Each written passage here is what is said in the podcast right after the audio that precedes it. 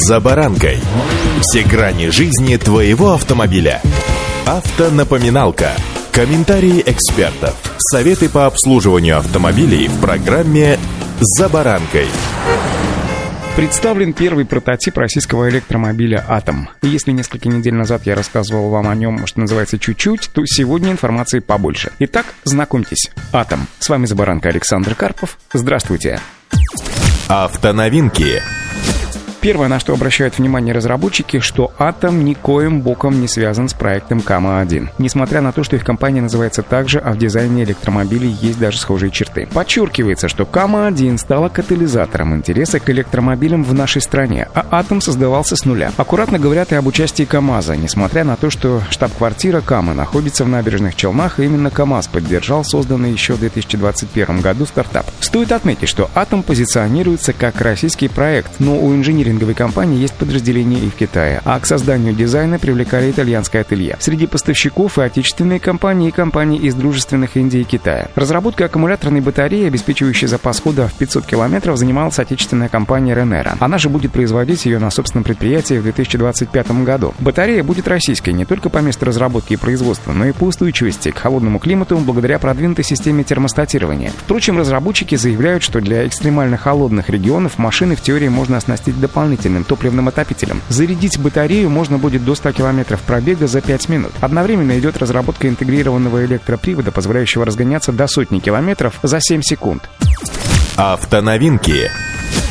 Вместе с прототипом «Атома» было представлено и собственное программное обеспечение, тоже, кстати сказать, российской разработки. С одной стороны, оно имеет высокий уровень киберзащитности. Шлюз безопасности, разработанный при участии лаборатории Касперского, призван защитить электромобиль от взлома и позволит безопасно обновлять программное обеспечение и осуществлять мониторинг. С другой стороны, благодаря маркетплейсу Atomverse внешние разработчики смогут размещать созданные ими приложения, улучшая или создавая те или иные функции для персонализации машины или, например, для бизнеса. Уже в базе доступна система удержания полосы полосы, исследования в пробке, ассистент автоматической парковки, распознавание дорожных знаков и непредвиденных ситуаций для водителей и пассажиров. К 2030 году обещают добавить еще и автономное вождение. Сейчас габариты атома составляют 3995 мм, это длина, ширина 1780 мм, высота 1615 мм. Но серийная машина, отмечают разработчики, может слегка измениться. Размерами электромобиль примерно соответствует BMW i3. Кроме того, он похож на немца и слегка силуэтом, а также отсутствием среднего средней стойки и распашными дверями. При этом у Атома можно закрывать и открывать двери в любом порядке. Интерьер максимально просторен для машины таких габаритов и выдержан в минималистическом ключе. Единственный сенсорный дисплей размещен прямо на штурвале и заменяет Атому привычное рулевое колесо. Тачскрин управляет всеми функциями, даже выбором режима движения, хотя обещают, что у машины по требованию сертификации все-таки будет и физический селектор. Разработчики посчитали, что экран на штурвале удобен. Атом будет востребован в России только в случае, если по своим качествам и характеристикам будет как минимум минимум не хуже второго поколения Hyundai Solaris или Kia Rio. Продавать эту машину получится только если сойдутся сразу несколько факторов. Цена будет на уровне бюджетных моделей в аналогичном сегменте, будет программа господдержки и, самое главное, у покупателей будет платежеспособный спрос. В противном случае эти планы реализовать вряд ли удастся, полагают эксперты. Как вы сами понимаете, вопрос цены пока открыт. Удачи! За баранкой!